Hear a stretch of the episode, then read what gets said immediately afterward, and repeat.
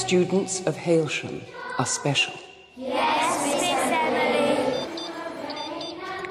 Keeping yourselves well, keeping yourselves healthy inside, is of paramount importance.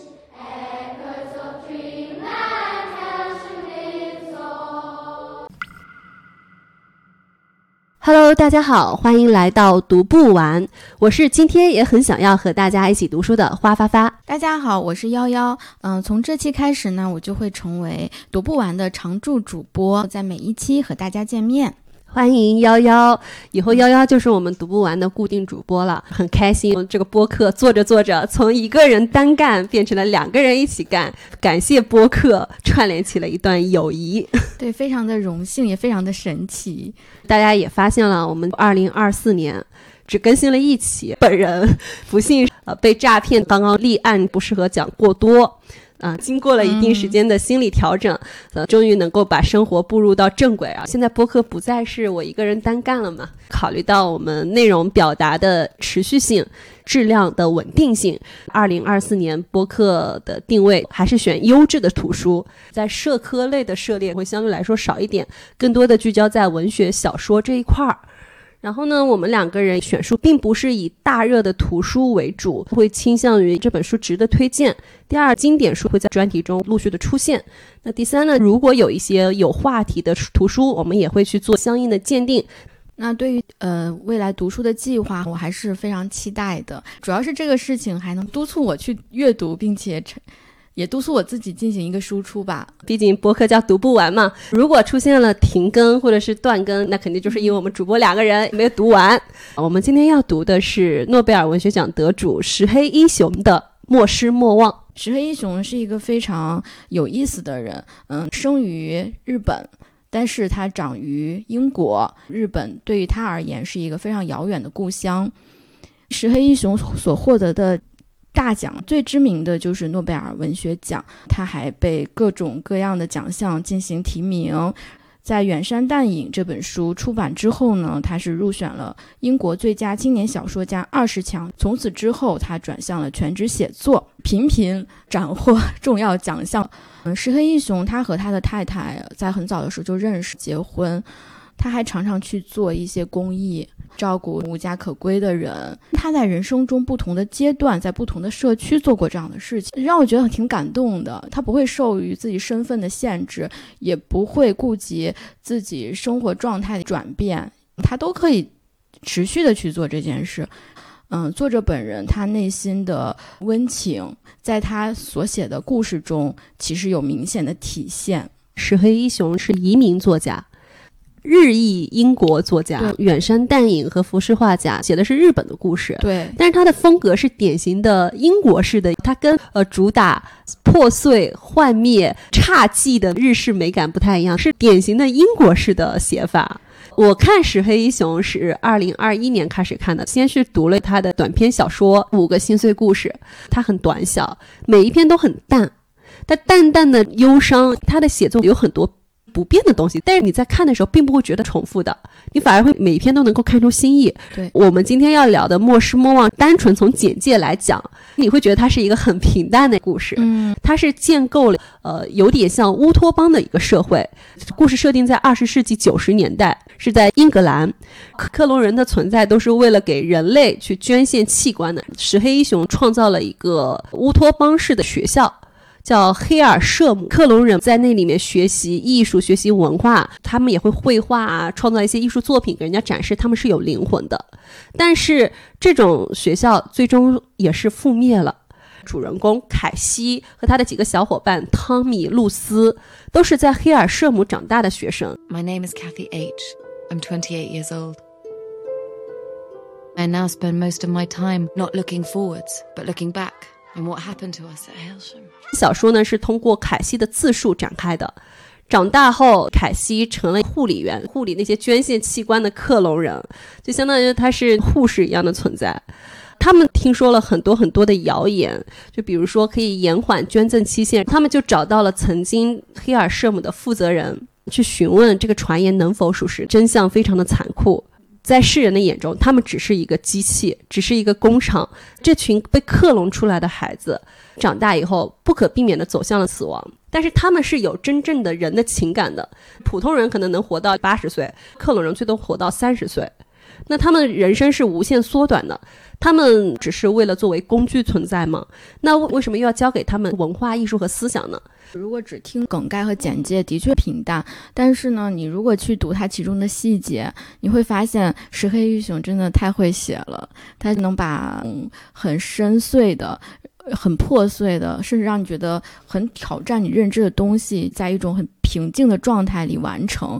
等你发现的时候，哇，作者在前面已经伏笔很久了，但是我在这一刻我才发现。我刚读这本书的时候。在开篇也是觉得有点云里雾里的，我在猜测，就是对于他们护理员的身份，这种捐赠者的身份，黑尔圣母这个地方，自己在勾勒它是什么样子的学校，你会觉得他仿佛在悬空，但是又觉得他好像在跟别人有接触，这些人似乎是人，但又不是那么的常见。我是在到第三章的时候我才看明白，我都没有。精准到说他们就是克隆人，虽然我已经开始猜了，但是都没有下定这个判断。我第一次读是二零二一年。哦，应该是十一月吧。读的时候，我都不知道他讲的是克隆人的故事啊。就感谢上海译文，他们把译后续放在最后面。一般来说，大家看译制书啊、译本啊，他们老喜欢把那个译作者序放在前面。对，所以你记不经常读完一本序的时候，你就发现，哦，天呐，他已经把整个故事给你揭秘出来了。你这个时候阅读的快感就会少很多。石黑一雄大家比较熟悉啊，国际上对他的一个评价叫。时间、记忆、自我欺骗，他永远是采用一个不可靠叙述者，每次都不一下子给你讲清楚，是通过他曲折蜿蜒、欲言又止这种叙述方式，靠你自己把他的记忆拼凑起来，把这个故事的全貌展现出来的。所以你当时如果一本书放在前面，你你阅读的痛感或者是美感就会少很多。上海译文呢是把这个放在最后。我一开始看的时候，我不知道他讲的是一个什么故事。没有像克拉拉那么快进入情境，我是被他们里面的名字给绕的。它中间出现了太多人物了，偏偏这些名字又太常见了，什么汤米、露丝、露西、凯斯，对对，而且还会有什么什么什么什么 B，什么什么 H，名字给我造成了很大的困扰。而且一开始我觉得这开头好平淡啊，平淡的让我甚至觉得有点痛苦。云山雾绕，这第一个阶段是黑尔舍姆时期，就小孩慢慢成长的时期；第二个就是一个过渡阶段，从学校到踏入社会。从护理员变成捐赠，中间是有一个过渡期。We were moved from Helsham at eighteen. Tommy, Ruth, and I. 那个过渡期，我我不知道那地方叫什么，但我当时阅读完印象很深刻，好像小时候被保护的蛮好的孩子，进入到很原始、很生猛的一个环境下，他们不像其他人，他们没有经历过这种野生状态，就显得更为的局促。对他们已经不再是黑尔舍姆的保护时期了。来自有各个学校、各个地方的克隆人，他们都等待着被转运，等待进入下一个阶段。那第三个阶段就是成为护理员，走上捐赠的一个命运。那中间是有三个时期。如果你没有一个好的耐心，或者你原来对石黑英雄不是很熟悉的话，你甚至坚持不下去，很容易放弃。对他为什么花这么多的篇幅去写童年？一个小说很少会在童年花这么大的一个篇幅，我当时不理解。慢慢的从他絮絮叨叨怀念他们童年的时候，我发现了，哎，这个故事好像有玄机。看的时候我自己也是似懂非懂，我就跟这个主人公一样，他是一个小孩的时候，他对世界有不同的认知，有他自己的理解。然后我自己在看的时候，我整个人都是被他牵着走的。他会塑造一个又一个猜测的泡沫，这个泡沫又一个又一个被。戳破掉，看到最后我是觉得心碎的，这是我第一遍阅读的感觉。我感觉我读这本书前期、中期和读完的时候，这个心情还挺不一样的。一开始读嘛，它是以主人公凯西的视野进入的，剧情也是在现实的生活和他的追忆中彼此交缠往前推进。追忆到他们小时候的成长过程，再到要进入到社会、要开始完成使命之前的准备期，再到他们真正的开始去践行自己的使命，这三个阶段，触动我的是一些细节，女孩子之间的情感，呃，微妙的变化，以及凯西、汤米和露丝之间的情感纠缠，那这些都是呃其中的星星点点。真正的让我感受到美感和痛感的时候，就是到第三部分，他们想要证明谎言是真实存在的。我突然感受到前面的所有的铺垫是为什么？正是因为有了小时候就是童年漫长的一个等待，也有了呃他们青春时期的频繁的误解、频繁的自我欺骗，才推进了最终的这种破碎感。童年是从一个孩子的视角，本身小孩的一个认知都是有限的。第二，黑尔舍姆这样一个比较封闭式的学校，所有的小孩都是克隆人，老师是正常人，他们所有接收到的信息都是学校灌输给他们的信息。当然，他们作为克隆人，孩子的对很多东西都是一知半解的。他在描述他们的生活的时候，就是那么琐碎，显得那么日常，那么普通，又很有局限。他们接受的信息都是被过滤过来的。当这个故事进入到成人社会，进入到最终的结局，真相被戳破的时候，你再回想到他当时的猜想，哇，这个残酷真的是加倍。就好像所有的信息、所有的路线从四面八方走过来，你前面就看到大家都在中心汇聚，你也不知道是为了什么，但最终会到那个中心点的时候，哦，你才明白他们之间。错综复杂的关系，石灰一雄还蛮了不起的 啊！对，为了录制这节目又重新看嘛，在我们对这个剧情已经很熟悉的情况下，你再去看的时候，哇，你会发现它里面真的每一个叙述都暗含玄机，每一个词也都很考究。幺幺说这里面有很多个谎言，这个故事在叙述的时候，它是一真一假。小孩的视角，他的认知是局限的，你也不能说他在说谎。他所有的猜测都是他那个年龄段以及他在所处的一个生活环境下面能够接受到的信息。对我们这些读者来说，他就是一个不可靠的叙述者。首先，他第一个谎言就是他们在上学的那个时候，有一个地方叫诺福克，校长艾米丽小姐就给他讲，这是一个非常浪漫的地方。比如说你东西丢失了，好像都可以从这个地方最终收获回来。好像它是收藏所有遗失东西的地方。对于诺福克，大家都对他怀着一种憧憬和幻想。真爱可以延期，对，这也是一个谎言。因为我看很久了啊，我只在这里给大家说一个大概。这些克隆人，他们长出了人类的身体，也拥有了人类的灵魂，七情六欲，在我看来一样都不少。他们就是曾经的我们，小时候的我们，青春期的我们。那。男男女女在一到了一定的年纪，他就自然而然的产生了一些情愫，那里面也会有阴差阳错、擦肩而过，也有那个甜蜜的爱情，也有两个人彼此错过。反正呢，你在偶像剧里看到的狗血剧情，在这里也可以看到，大师就是大师。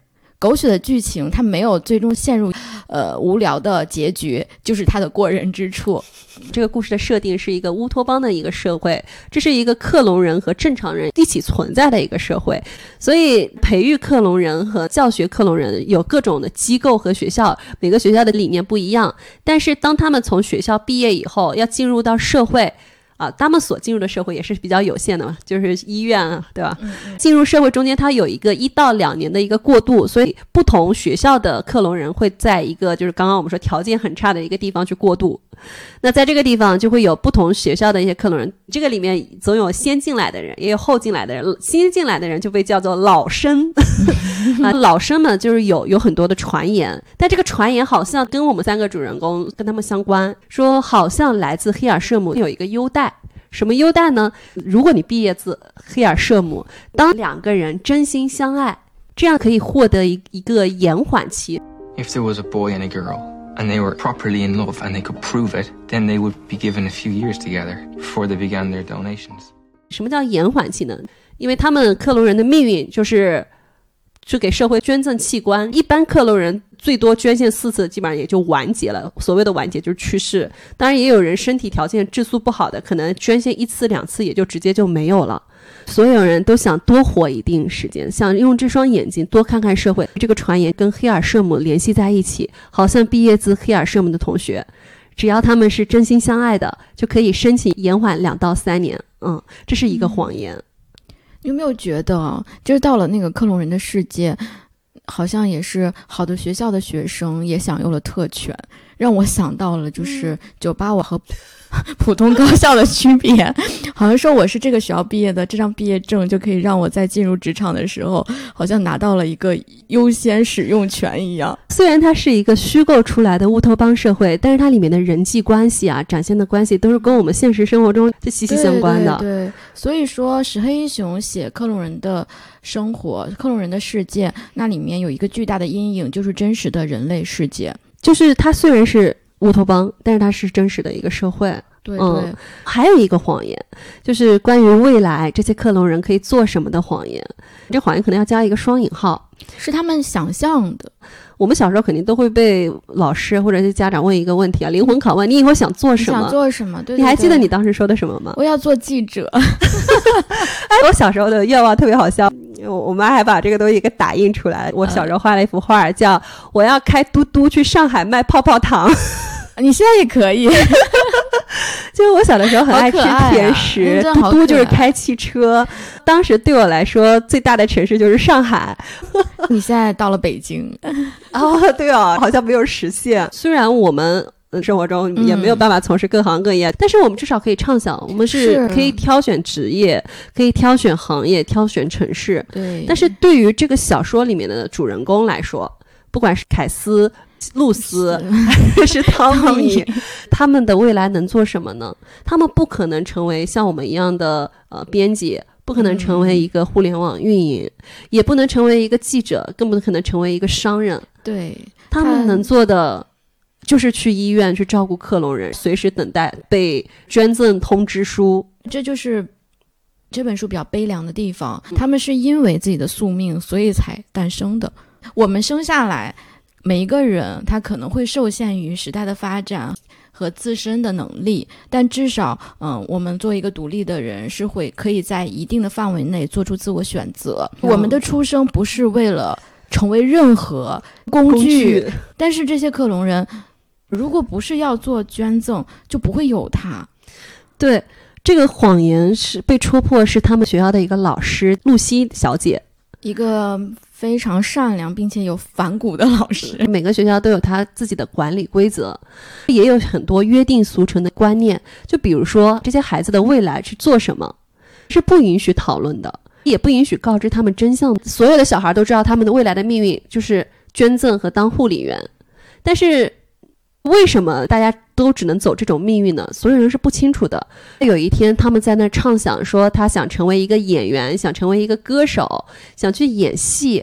这个老师就有点崩溃，突然失态了，说：“我不得不说，孩子们，你们这些幻想都是不能实现的。你们所能够实现的，就是把你们的器官捐给人类，在你们短暂的人生中完成你们的使命。最残酷的一个点是什么呢？当这个谎言戳破的时候，大家是似懂非懂的。”好像懂，但其实又不那么懂。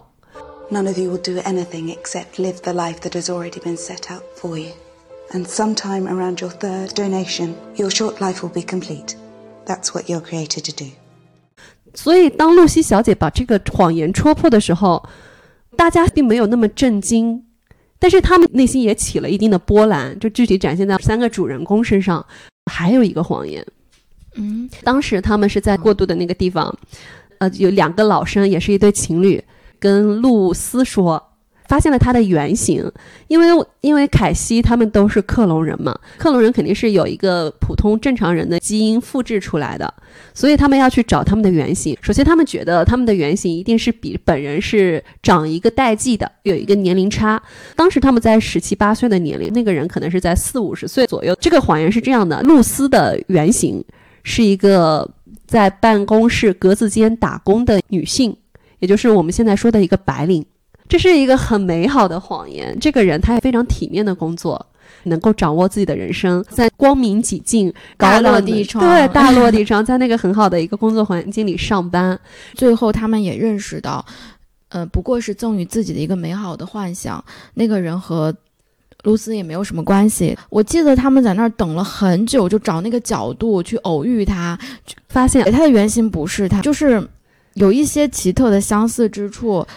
我是觉得，嗯、呃，他们赋予了自身一个美好的梦，找蛛丝马迹来证明。我当时看这一章的时候，就有一切徒劳无功的感觉。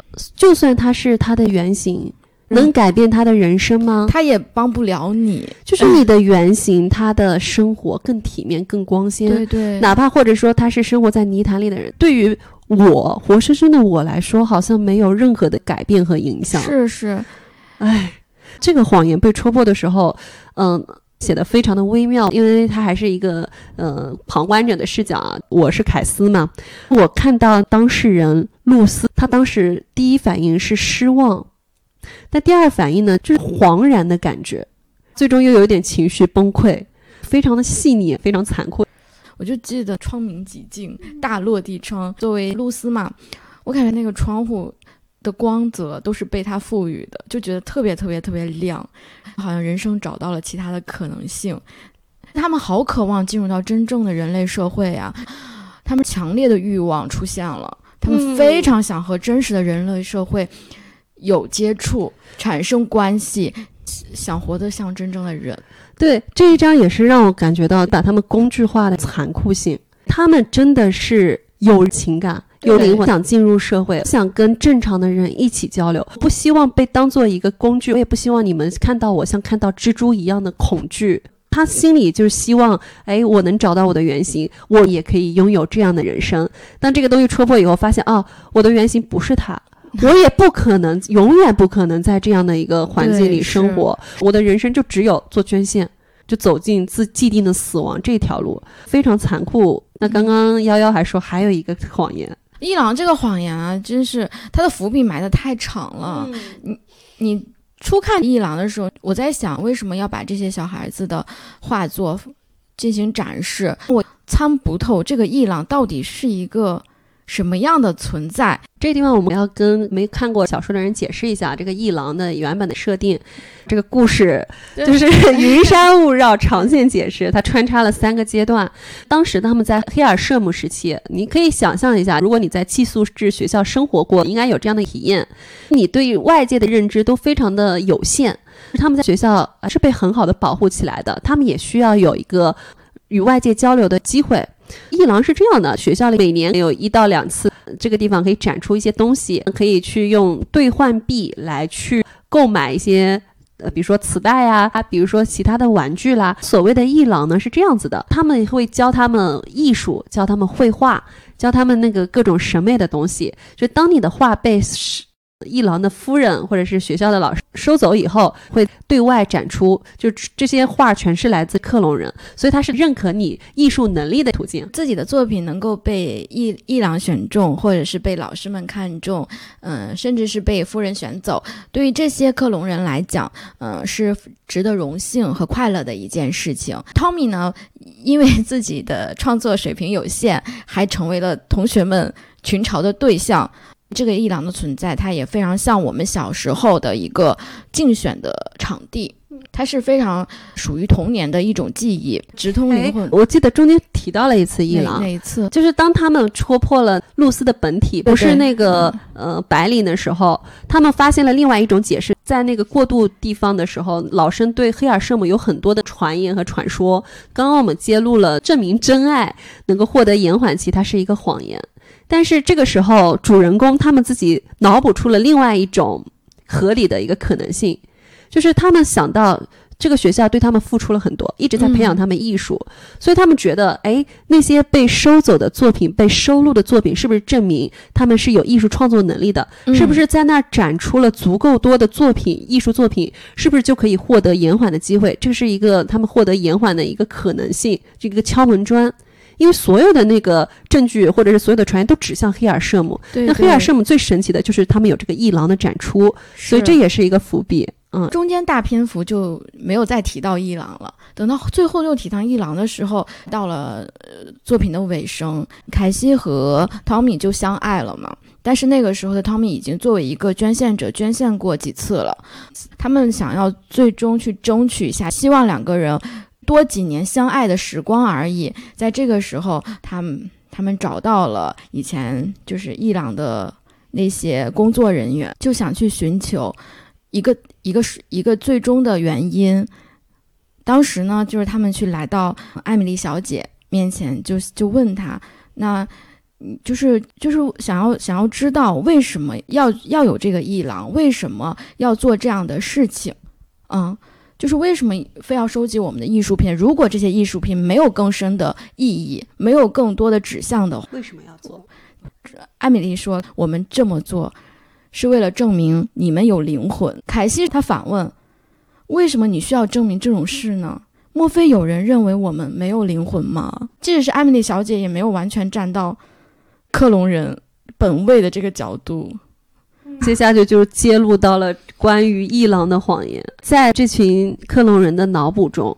证明你有特长，如果评估下来是有这个能力的，可以延缓，可以再多过两到三年。但事实证明不是，当时的上位者黑尔圣母的管理者只是为了向外界证明这群克隆出来的孩子有灵魂、有情感而已。这里面讲了一个背景啊，当时有一个人想做基因重组，去给人类去做能力提升、基因提升，就变成更好的人，变成了一个丑闻之后，黑尔舍姆这样的管理模式。啊，也就覆灭了，所以黑尔舍姆也倒闭了，不复存在了。黑尔舍姆的这种理念失败了。从艾米丽小姐，包括一郎的主人夫人的视角来说，他们尝试了很多种努力，做了很多种东西，但是最终覆灭了。他们也觉得很遗憾。但是问题是，我们的主人公首先他们本来就是活生生的人呀。对，对主人公来讲，这些为他们的命运也努力过的人。也都没有把他们当做真正的人，他们内心最后一层幻想也破灭了，什么都没有了。这个谎言戳破的时候，我终于理解了为什么汤米就崩溃，发出了三声嘶吼，因为没有希望了。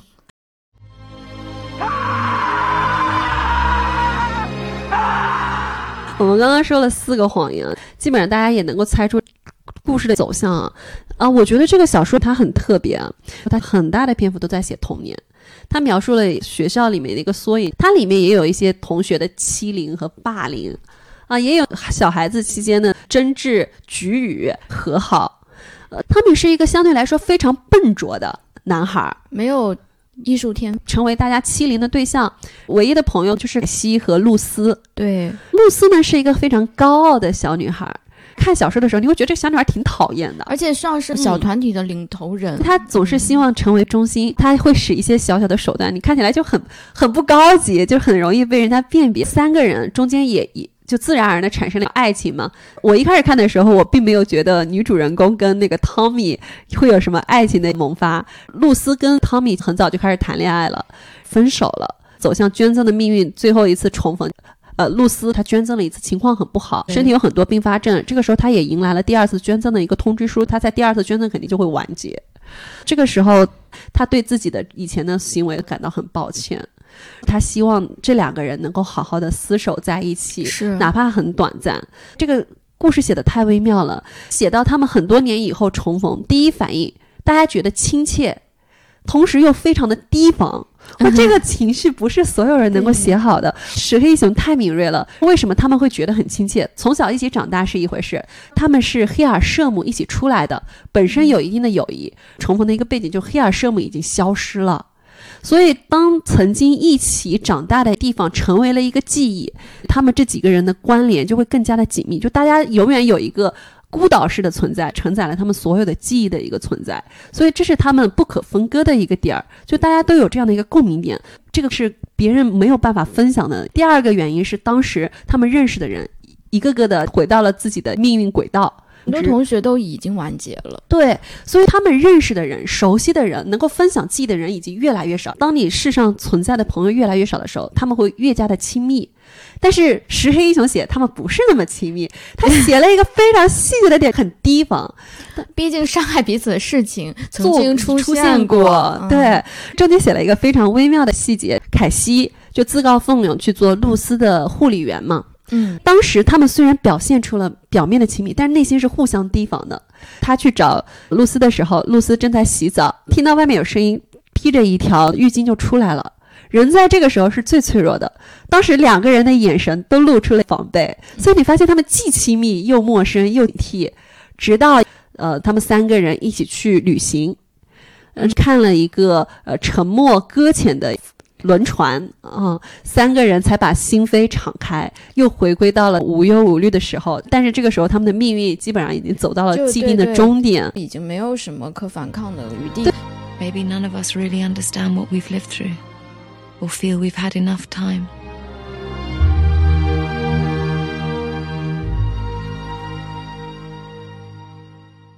不管是对于童年时期不可靠的记忆，还是到青春期，呃，彼此的欺骗、提防，又爱又恨，还是到了最后，大家已经接受了宿命的这样安排，像是人类把自己从人类的主体中抽离出来，很客观的看待自己。我们和这些克隆人也没有太多的不一样，除了宿命并没有被定好，它在很多细节上。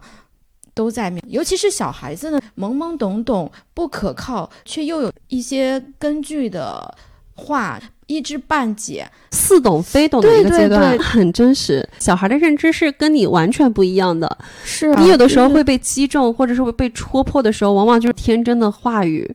就当他的一个视角展现出来，他可能是一个故事的另外一个外貌。我很爱听故事 FM 的每年六一节的特辑。他说：“你爸爸是做什么行业的？” 他说：“我爸爸是卖仙丹的。”问小孩说：“老板是什么？”你知道小孩说什么吗？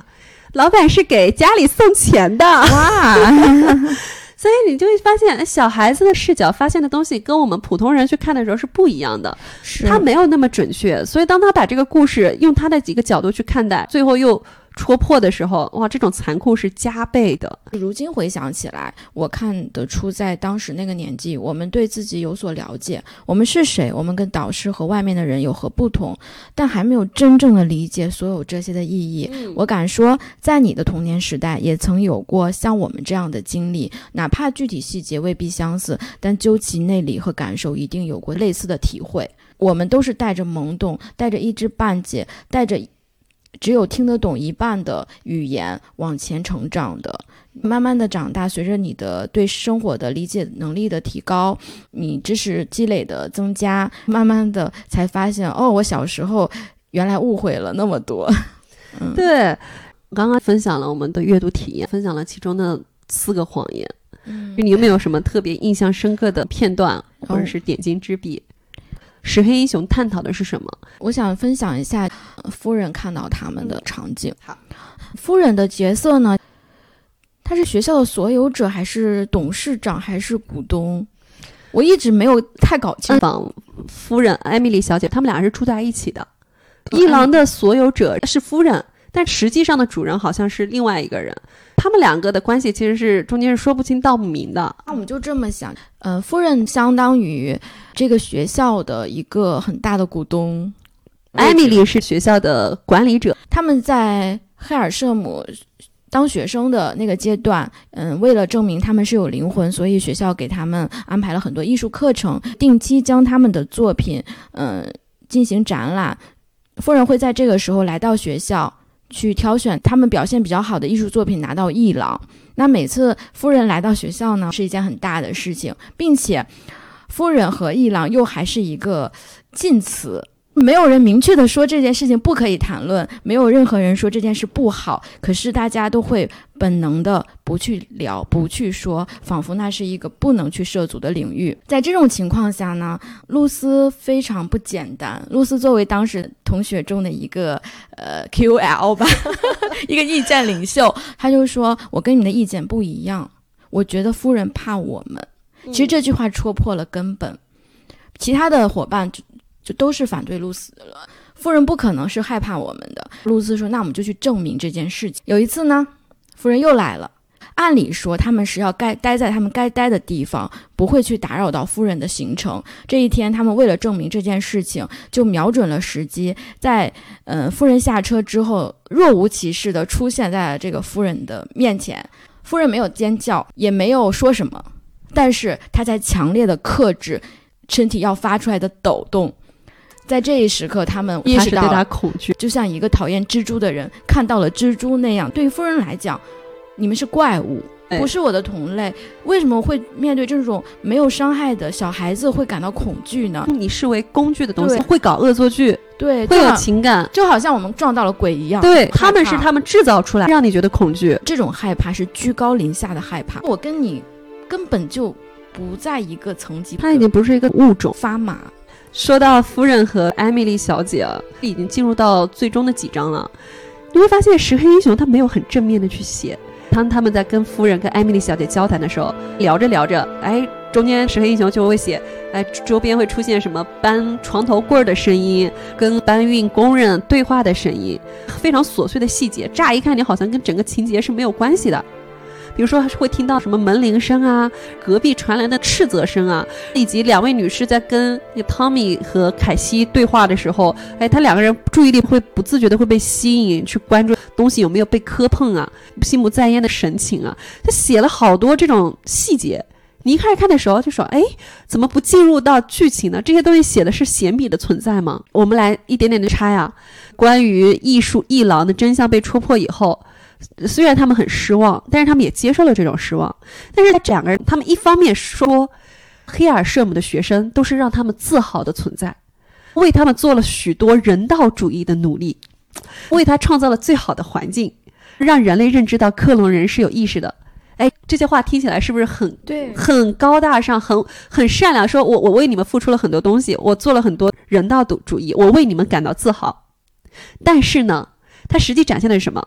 他们聊着天聊着天，他的注意力就会被搬运床头柜的声音给吸走。聊着聊着，哎，注意力就被牵走了，好像在他们面前活生生的克隆人还不如那个不知道多少钱、不知道价值的床头柜重要，是不是有点讽刺？他们口口声声说他们献身于克隆人的培养事业，但是他就像刚刚瑶瑶说，他们是实际上是恐惧克隆人的。就算他们为这个事业奉献了一生，他们从未有一刻认同过、认识过、承认过这群克隆克隆人，这个才是最可怕的事情啊！他说：“我怕你们，我本人不得不每天面对着对你们的恐惧，跟你们的恐惧去做斗争。我在黑尔黑尔舍姆的每一天都是如此。我有时候从什么办公室门口望着你们，我会感受到一种厌恶，对他们是像蜘蛛一样的厌恶。作为一个读者，我们是随着凯西的眼睛去找到这个真相的。看到这些细节，是不是感受到迎头两记闷棍？说什么为你们做了很多人道主义的嗯帮助，是那个站在他的角度，他可能真的这样认为，可是你都没有把他当人，何来人道主义？对，最可怕的是什么呢？就是呃，这个地方写的非常精彩，我们可以反复去读。呃，它传达出了一种不寒而栗的恐怖。We didn't have to look into your souls. We had to see if you had souls at all. I wish I could help you. You poor creatures. 我们今天不会去探讨人类制造克隆人道不道德，对合不合理，要不要去控诉？讨论这种东西没有意义，对而且讨论不出什么。拜访艾米丽小姐和夫人这一段写的非常妙妙，戏剧力十足啊。他们还在黑尔圣母生活的时候，凯西他有一个非常喜欢的磁带，嗯呃，里面有一首歌叫《莫失莫忘》，就 Don't Let Me Go。他非常喜欢这首歌。就有一天下午，他一个人在宿舍门口一遍一遍的播放着这个磁带，他手里抱着一个枕头，轻轻的摇晃。他这首歌的词儿表达的跟他想象中的其实是两个意思。凯西的幻想中，她是生产了一个宝宝的女人，她把手中的枕头想象成她的孩子，她希望她的孩子永远不要离开她。但事实上，克隆人是不能生育的，嗯他永远不会有自己的小孩儿。但是他听那首歌的时候，他脑袋中想象的是这样的一个画面。夫人看到这一幕的时候，眼睛中涌出了泪水，她似乎受到了震动。所以当时凯西觉得夫人好像拥有读心术，她能够理解她自己内心的渴望和忧伤。但是这一刻，真相又被戳开了。对，夫人当时为什么会眼含泪水？可能是她被自己的某种情绪带动了。是这样的，她想他们在做一个非常伟大的事业，技术是不断革新的。对人类呃身体上有各种疾病，随着技术的革新啊，随着克隆人的奉献，都可以被治好。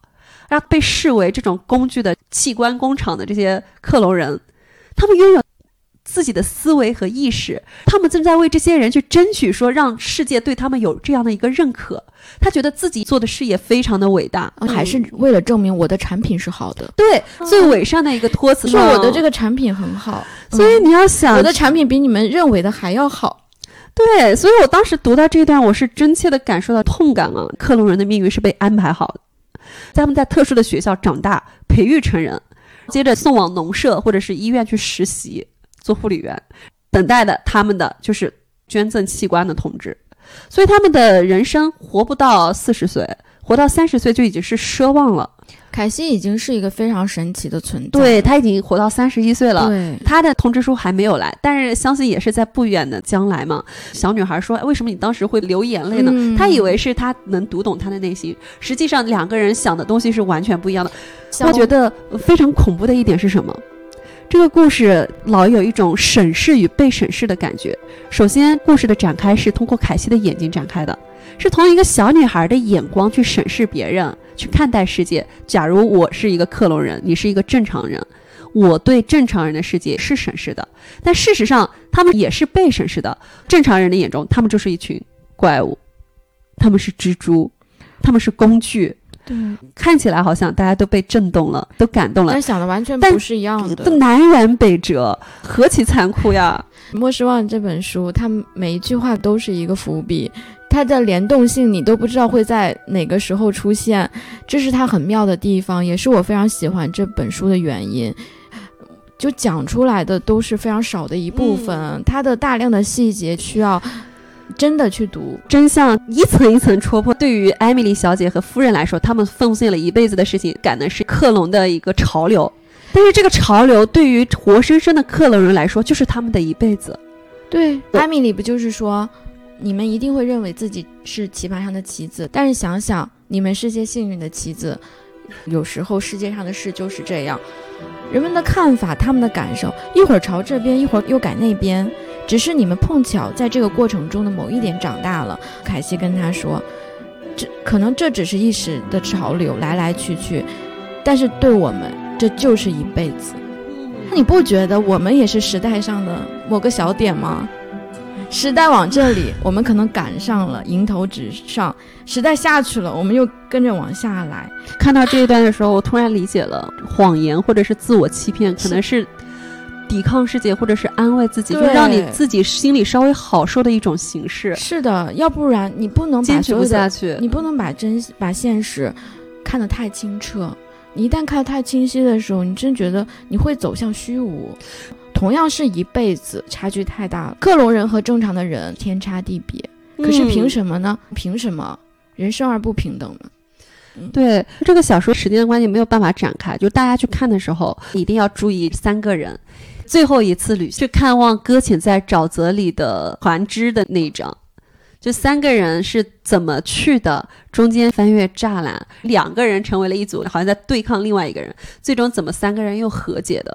写的非常的精彩哦。我看那段的时候已经陷入绝望了。我看这个小说的改编电影。嗯，一切都是雾蒙。露丝已经知道自己的既定的命运了，命不久矣，所以他给他们留下了一个纸条，纸条就是艾米丽小姐地址，让他们去拜访，去获得延缓。第二就是把以前的爱人还给他的好朋友，说他曾经做了很多的错事，希望他们两个珍惜这样的一个机会，就是一种和解。那个船是停在一个沼泽地里的，天空是苍白辽阔的，沼泽旁边有水洼嘛，天空是倒映在水洼里的。旁边还有一些树木和枯木杆儿，光线是微微弱弱的。那只船，船上的漆都剥落了，框架都已经开裂了。船的底色是蓝色的，但是现在旧了，就变成白色。你就会觉得一切可能都会成为这个搁浅的小船，被人家给淡忘。我觉得露西这个人还蛮有意思。他们到农舍之后呢，老生告诉他们说自己看到了呃露丝的原型。他们就到了办公地点的附近，那女人大约五十岁，体型保持得很不错。那五十岁也是他们推测出来的正常父母的年龄。而那女人她的发色比露丝要深些，但人家可能是染的。她将头发往后梳成简单的马尾，露丝通常就是这样的发型。她朋友不知道说了什么，逗得她哈哈大笑，尤其是她笑完一甩头的样子，跟露丝相像的程度绝不止一星半点。大家是认定这个就是露丝的原型了。他就开始跟踪这个女性，跟随她到了一个伊朗。等到他们真的出现在伊朗的时候，才发现这个可能的原型跟露丝是真的一点都不一样。这个女性还问他们：“你们是学艺术的吗？” 这个实际的对话戳破了最后一点点的幻想。他们开始四目相对，终于被证明了。这并不是如此。为什么他们看到这样的原型会非常兴奋？这个人的生活状态就是他们的梦想未来呀，很优雅吗？对于这群克隆人来说是没有什么未来。理性告诉我，原型怎么样跟你没有任何的关系了，你们完完完全全的是两个人。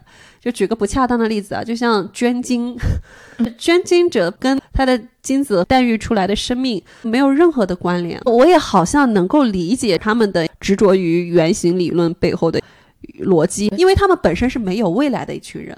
通过观察他们，审视他们，能够预测到，假如他是一个正常人，可以有这样的一个生活的未来。看原型，露丝肯定是提眼嘛，发现是个谎言之后，女主人公凯斯和。汤米两个人是结伴去呃一个地方，中间就聊到了女主人公也执着于原型。就这里面写了一个很小的细节，我现在才突然想到，就有一段时间，女主人公经常会被人发现她在翻色情杂志，很多人都不解，说为什么你要翻色情杂志？这个学校既要引导你享受科学的性爱，但是他对这种东西又是讳莫如深的。成长阶段，他总是有一定的悸动期，所以他有荷尔蒙不受控制的时候。因为他们是一知半解的，他觉得自己为什么会控制不了自己？是不是因为他的原型是妓女，或是这种行业的人，所以他才在色情杂志中拼命的去翻有没有长得跟他相似的面孔？所以他在执着于原型。哦，我想到了这个细节，我当时。我还标注了，我还反问过，为什么人不能正视自己的性欲望？每次遇到这种事情，好像大家条件反正是反思自己，好像自己做了什么不堪的事情一样。这就是一种教育所带来的一个后果。本身人的性欲望，不管是男性也好，女性也好，它都非常的正常。但是包括里面的主人公，他已经认定了我这样做是不对的，我怎么可以这样呢？我为什么控制不住我自己？我看小说的时候。我发出了跟主人公一样的困惑，被创造出来，只是为了作为一个器官工厂。那为什么还要教给他们艺术，教给他们审美，教给他们感知的能力呢？他问了一个好黑暗的问题。那我为什么还要做这种努力呢？为什么要赋予我灵魂？为什么还要让我有这么多的情感的堆砌？你在做一个很好的产品，你在优化这个产品，你甚至觉得你在出于人道主义精神给他们照顾，但是你们所做的一切就是一个很违背伦理的事情。这本书让我不能细想，细想我感觉就很虚无主义吧。对，当你面对的就是既定的未来，不可抗拒的命运。主人公想要拥有和爱人厮守的时光，哪怕它很短暂，这个是实实在在可以抓住的东西，但是对他们来说是一种奢望。我自己脑补了一下，如果我是一个作家，如果我写这个故事，结局一定是克隆人反抗命运，很常见，但是很少有人像石黑英雄一样，主人公都没有做出任何的反抗，他为什么没有选择反抗呢？因为石黑一雄没有让他选择反抗。笑死我了！他的基调是这任命式的，石黑一雄所有的小说都是这种基调啊。长日将近也是，远山淡影也是。哦，他们都没有反抗生来的宿命。作者本人也在采访中说了一段话嘛，他说：“从我的世界观来看，我认为人们无论承受怎样的痛苦，无论遭遇怎样的悲惨经历，无论如何不自由，都会在命运的夹缝中求生，接受命运给予的一切。人们不懈奋斗，努力在如此狭小的生存空间内寻找梦想和希望。” 这类人始终比那些破坏体制、实施叛乱的人更令我感。讲真的，他所塑造的这个结局，其实很符合现实。现实中夹缝中求生存嘛，真正的去大破大立的人太少。嗯，所以最终他们选择不质疑这种人生，接受这种宿命。石黑一雄他非常擅长写隐忍，你常常在里面看到一些非常会隐忍的角色。他喜欢这种残酷的故事。悲剧性的故事基调，我觉得译者的那篇文章写的非常好嘛。其中有一段话给了我很好的一个慰藉。无论三十岁也罢，是八十岁也罢，人生注定要经历的那些失落，一盒磁带或是一辈子的挚爱，终究一样会像这样一去不回，又在记忆中辗转翻滚，直到生命终结。如果是二十岁的我去读这个故事，我可能会有一口气出不来。为什么？凭什么？克隆人就要认命。我到了三十岁以后，我感觉我的反抗力确实在下降。与其花掉全身的力气进行反抗，我现在更想把眼光更多的回归到自己具体的小生活。我还是想尽量的在这种无法去做大改的生活轨迹上多创造一些可能性。现在会更加的理解作者这个小说，它让我动容。它虽然构建的是乌托邦的社会，构建的是一个克隆人，跟我们普通人不太一样，但它展现的他的思索的东西，他探讨的东西，它里面描述的隐喻，对克隆人生命被剥夺那么多，能活二三十岁。他们遇到的问题就是缩短了的人生，对我们来说，我们的可能性也是在不断的被缩减的，而且我们很多东西也是被既定是设定好的，很多东西都是一样的，包括克隆人他们执着于去追寻、去探索的一个问题，他问出了一个：既然我们面对的是死亡，那做这些东西还有价值吗？你终将离开，那你所受的文化和教育，它的意义在哪里？我觉得这个故事还让我觉得惊悚的一个点儿。被掏空器官的那时候，他是有意识的。这种情境我都没有办法去去想。哎，幺幺，你看过《石黑一雄》多少书啊？完整读完的有四五本，我应该把他的九本书都看完了。你比较厉害耶！诺贝尔文学奖的评语啊，说他的风格：时间、记忆、自我欺骗、当下、过去是穿插的。他是从一个不可靠的人去叙述的，所以他会在自己讲述和为了让自己心里好受的时候，可能会美化他的记忆，修正他的记忆。另外一个，他会自我欺骗。大家很熟悉的《克拉拉与太阳》，他略掉了他怎么被抛弃的一段，就直接从他是怎么被带回家的，怎么陪伴他度过了最艰难的时光，到他被锁在了积满灰尘的库房里面，最终到了回收厂。有很多东西都是被隐藏的，靠我们自己去修正，靠我们去猜测。那在《莫失莫忘》里面，这种风格也是延续的，戳破真相，发现他们在别人视角里面是一个怪物，发现一种希望的东西验证成了谎言，这些东西都是呃延续的。另外，风格没变，叙述的本体没变，不可靠叙事者还有一个不变，他探寻的都是人。对，不管是长日将近、克拉拉与太阳，我被孤雏浮世画家，无可慰藉，都是一样的，探寻的都是人，但是它中间又有很多变化，题材还是多变的。我被孤雏，他塑造的主人公是一个侦探，你当然知道石黑英雄不是侦探作家，对，不是写侦探小说的，他肯定不会如普通的悬疑探案推进。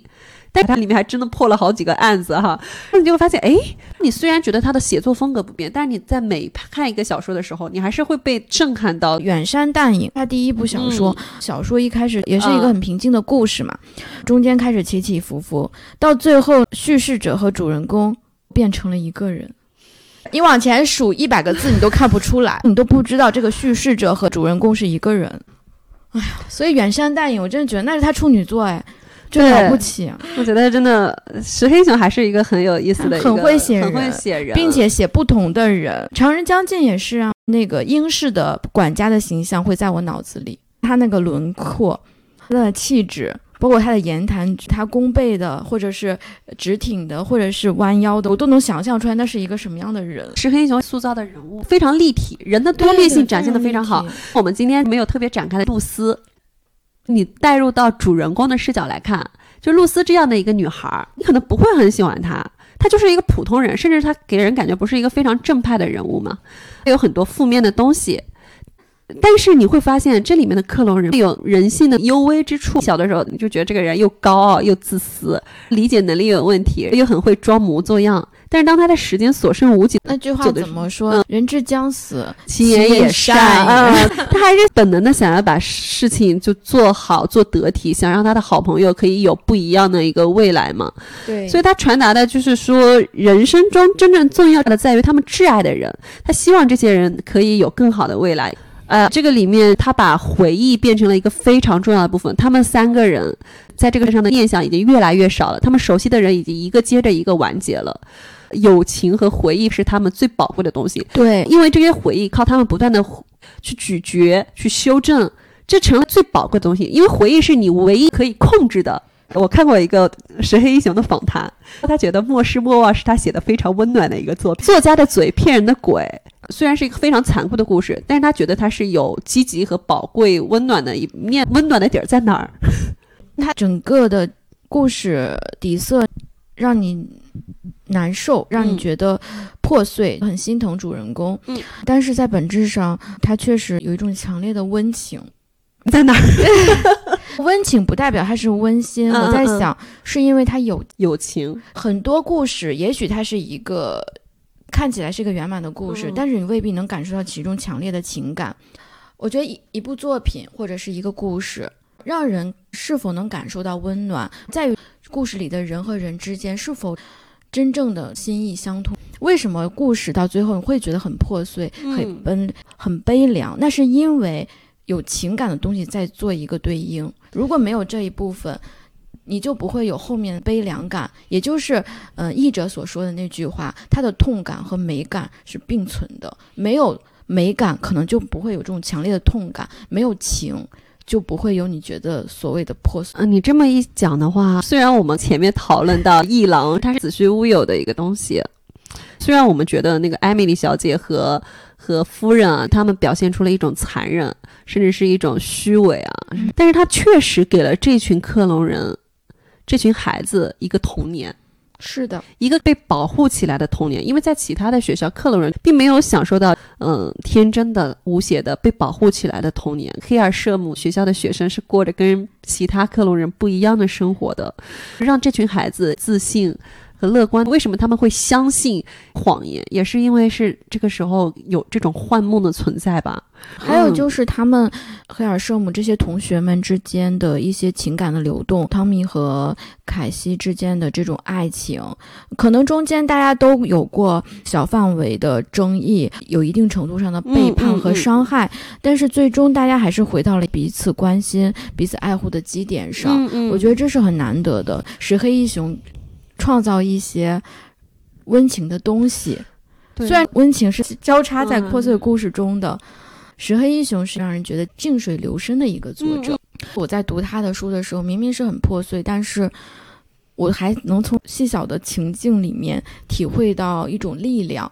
他真的让我感受到了那句话：人生是暧昧不明的，很多事情你没有办法绝对的说是黑的，是白的，是好的，是坏的，它是揉搓在一起的。这个故事真的是让人家要有辩证的眼光，没有全面的好，也没有完全的坏。这才是好的作品，这才是嗯真实的人嘛。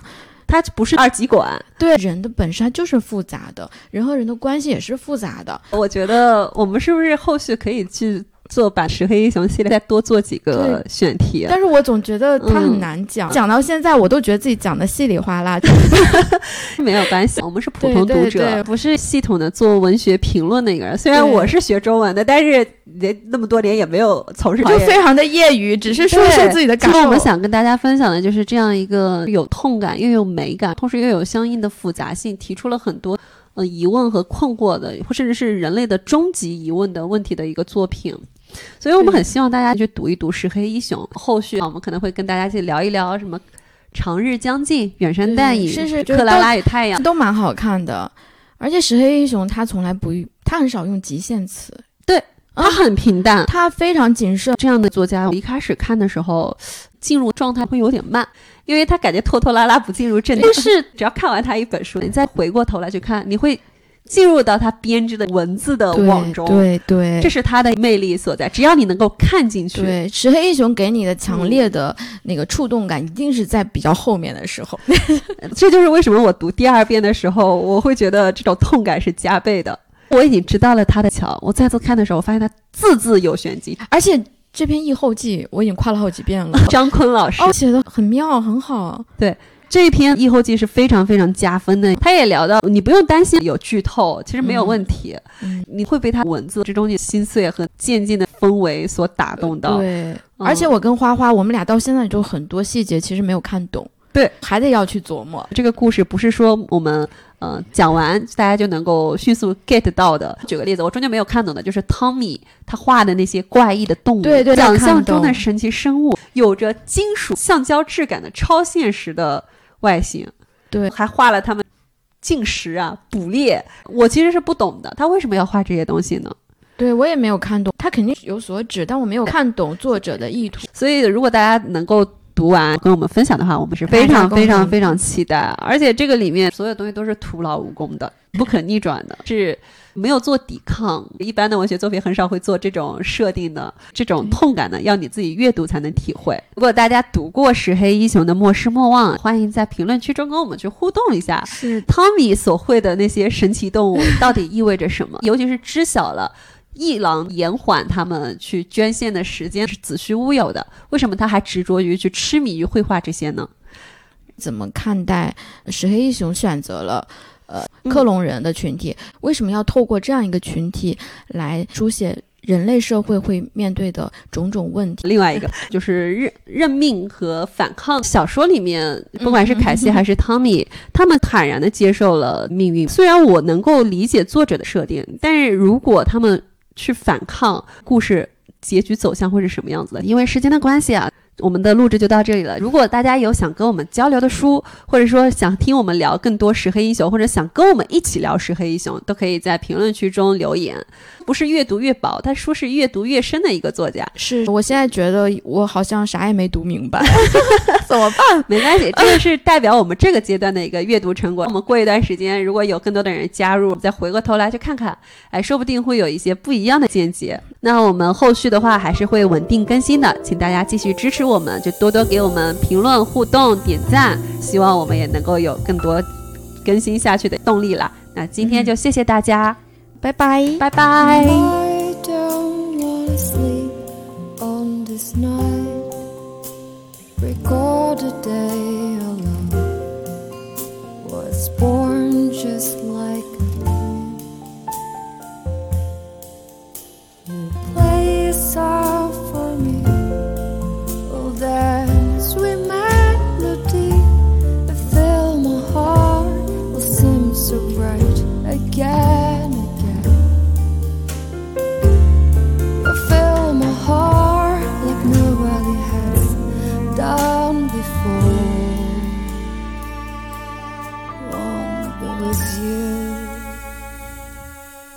Baby, baby, never let me